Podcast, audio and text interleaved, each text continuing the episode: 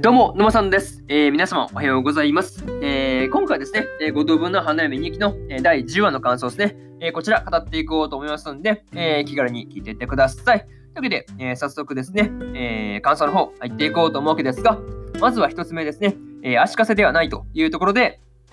えー、風太郎がですね、えー、武田にその五つ子のことがね、えー、五つ子のことが、えー、足かせになっているというふうに指摘されたのを、え、家庭教師を続けてですね、え、もしもその全国3位を取るということで、え、足かせではないんだというふうなところですね、え、これを証明するっていうのはやっぱさすが風太郎という感じでしたね。うんまあ、それにすごかったなって話と、まあね、その全国模試の結果ですよね。うん、この辺もですね、えー、5つ子たちの成績もね、えー、上がっているっていうのはね、あの、全員上がっ、まあね、ちょっとでもいいから、ちょっとずつでもいいから上がっていってるっていうのがすごい、なんかいい傾向だなというふうに、えー、思ったりしました。はい。そんなね、えー、子たちが、えー、テストの答案用して、えー、まあね、鶴を追ってくれたのを見て、なんかね、風太郎もやる気になってるっていうのはすごいいいなというふうに感じたりしました。なんかね、うん、程よくなんか、そういい生徒だなっていうふうに思いますよね。そう。なんかいい生徒、こう見るとなんか普通にいい生徒なんですよね。うん。なかなかその辺いいなっていうふうに思ったりしましたという話ですね。うん。なんかこう、励ましちゃうっていうかね、そういうところがあっていいなというふうに、えー、思ったりしましたという感じと、またですね、あとはですね、えー、模試のことで、えー、風太郎が疲れてるという、まあね、その裏で、えー、風太郎へのですね、誕生誕生日プレゼントのことですね、えー、なかなか、うん、一花がそうですね、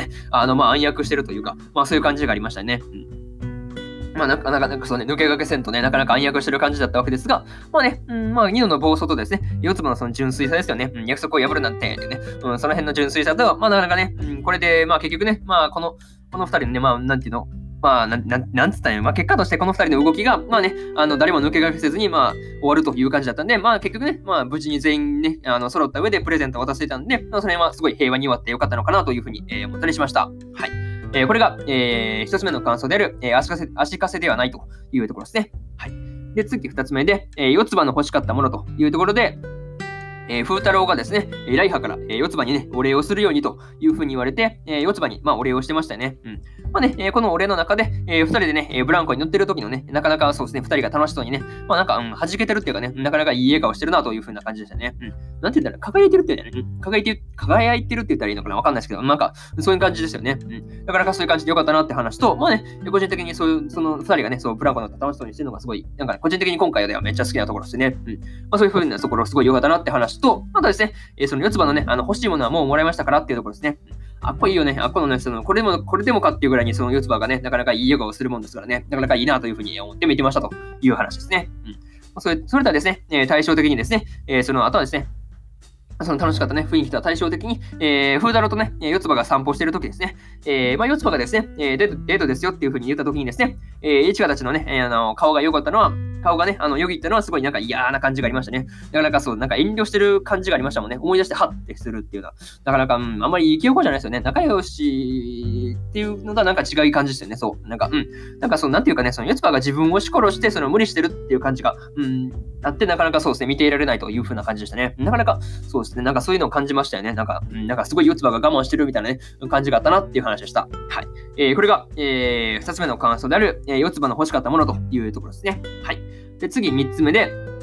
えー、修学旅行の半決めというところで、えー、修学旅行のね、えー、半決めで、その5つ子が、5つ子がですね、えー、少し気まずい空気になってましたね。うん。まあ、結果としてはですね、えー、風太郎はその武田と、えー、前田の2人と班を組んでいって、えー、5つ子でね、えー、班ができたっていう感じだったんですが、まあね、なんていうか、その、なんていうの、うん、その半決めの時の、えー、市川がですね、えー、風太郎をその二のやね、えー、三君に取らせまいとしている感じがありありありありとですね、えー、出ていたわけですが、まあね、うーん、なんていうのね、いちかもね、こういうところが最近、はなんか、うん、ちょっと卑怯なところがね、まああるんですが、なんかね、うん、この時のね、そのいちかはですね、なんかもう決めたことだから、みたいなね、うん、感じですごいなんか、なんか自分でね、自分にもう決めたんだから迷っちゃダメみたいなね、うん、感じでなんか、うん、なんか自分で自分にその暗示をかけてるっていうかね、なんかそういう感じが、うん、なんかあるなというふうに、えー、まあ個人的に、個人的にですけどね、なんかそういうところがあるかなっていうふうに、えー、思ったりしましたという話ですね。うんなんか無理して悪いことしようとしてるみたいな、うん、感じですよね。なんか、うん、仕方がないんだみたいなね。うん、これはなんか、うん、仕方がない行為なんだみたいなね。感じで、なんか自分をなんか、うん、悪くないよみたいな感じでやってる感じがあったなという話、かんまあそういう感じですよね。なんかそういう感じがありましたよね。なんかそういうところがあったなっていう話と、あとですね、そのニノがね、えー、その風太郎のことですね、えー、風君呼びした時のですね、えー、他の5つ子たちのその驚きをがすごい印象的だったなという感じでしたね。うん。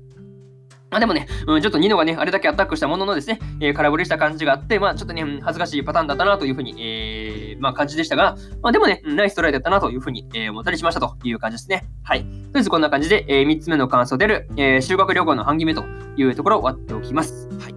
で、えー、最後にというパートに入っていくんですが、今回ですね、えー、全国模試の話からですね、えー、修学旅行の、えー、半期目まで進んだ感じだったんですが、まあね、あの家の片付あとはですね、まあそういう感じだったんですが、あとはですね、その家の片付けをしてるときにですね、えー、いつきの段ボールから落ちてきた風太郎とね、あの、二人で写ってる写真のことですね。いや、あれがちょっと気になりますよね。うん。もしかして、あの、京都の、京都でのね、あの女の子はもしかしていつきだったのかなとかね、その辺思ったりしましたという感じ。まあね、その辺が、うん、どう、話がね、どう、どう、なんていうの、そのどの辺で後に、まあ、出てくるのかっていうところが、ね、すごい気になりますという話ですね。うん。まあ、次回からね、えー、ヒロインレースで、まあ、勝利するのかもね、えー、果たして誰なのか、えー、そのあたりがですね、えー、気になりすぎるという感じですね。うん。まあ、個人的にはですね、なんかミクが、うん、構成に出そうな、うん、感じがしてますね。なんか、そうですね、なんか、うん、そう多分、なんか、うん、侵略すること、火のこと知ってましたからね、多分攻めるんじゃないかなというふうに思ってますという感じですね。はい。まあね、えー、次回の放送が今から楽しみすぎて、えー、待ち遠しいというところで、えー、今回の、えー、5等分の花嫁2期の、えー、第10話の感想ですね。えー、こちら終わっておきます。で、今までにもですね、第1話から第9話の感想は、えー、それぞれ過去の放送でね、えー、ペラペラ喋ってますんで、よかったら、えー、過去の放送もね、あ聞いてもらえると、えより一層ね、五等分の花嫁2期のね、えー、アニメ楽しめるかなっていうふうに思いますんで、よかったら聞いてみてください。まあ、ただね、あのまあ、そんなもんいちいち遡ってられるか、みたいなね、感じで結構そう思う方も多いと思うし、うん、自分自身それ結構思うんで、はい。まあ、そういうところ自分自身思うんで、えー、ツイッターの方で、私、沼さんの、沼さんの、えー、ツイッターの方ではですね、えー、放送回をね、えー、見やすく、えー、ツイートにまとめるというようなこともしてますんで、あの、ツイッターの方ね、えー、見に来てもらえると、えー、格段とその、聞きたい回だけ聞くとかね、すごいやりやすいと思うんで、よかったら、えー、ツイッターの方ね、気軽に見に見に来てくださいという話ですね。うん。まあね、えー、第4話だけ、第4話の感想だけ聞こうとかね、第、そうだな、うん、まあ何でもいいんですけど、第7話の感想だけ聞こうかなとかね、その辺すごいやりやすいかなっていうふうに思うんで、まあ、よかったら、まあ、来てくださいという話ですね。はい。っていうのと、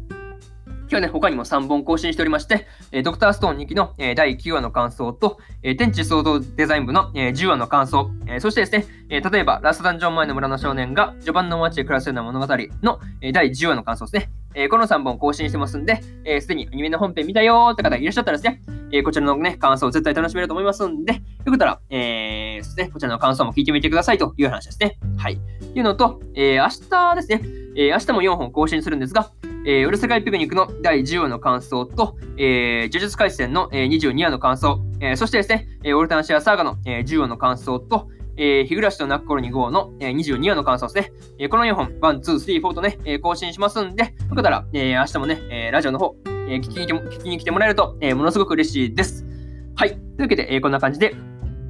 本日、えー、2本、えー、2本目じゃない、えー、3本目のラジオの方終わっておきます。えー、以上、沼さんでした。えー、それではね、次回の放送でお会いしましょう。それじゃまたね。